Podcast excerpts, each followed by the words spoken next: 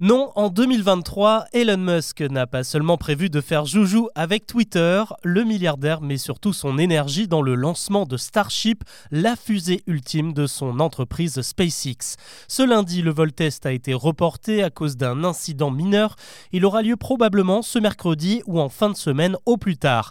Derrière, c'est le futur de la conquête spatiale qui se dessine car au-delà d'être la plus grosse et la plus puissante fusée du monde, Starship est un véritable couteau suisse qui va révolutionner l'économie de l'espace. La raison essentielle, c'est le premier étage de l'engin baptisé Super Heavy. On peut traduire ça en super lourd, mais c'est surtout super grand puisqu'à terme il pourra transporter jusqu'à 100 tonnes de cargaison contre 15 tonnes pour les autres modèles actuels. Dedans, on pourra y mettre tout le matériel utile pour bâtir des bases lunaires dès 2025 et même martiennes à partir de 2040. Le convoi pourra aussi transporter et larguer plusieurs engins à la fois, que ce soit des satellites Starlink fabriqués par SpaceX censés relier le monde entier à Internet ou des satellites d'autres entreprises.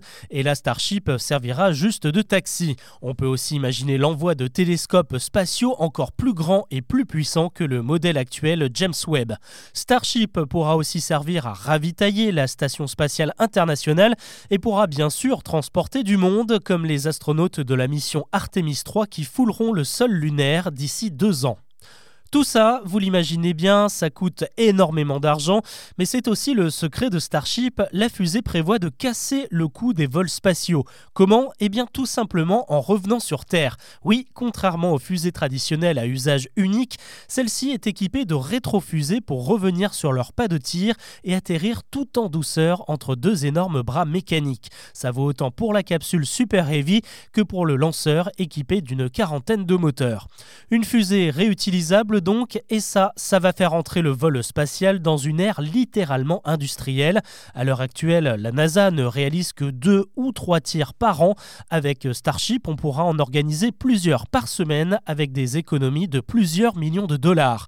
Pour le moment, on n'y est pas encore. Le lancement test de cette semaine consiste simplement à faire voler les deux parties ensemble, la capsule et le lanceur, et à les séparer en orbite basse.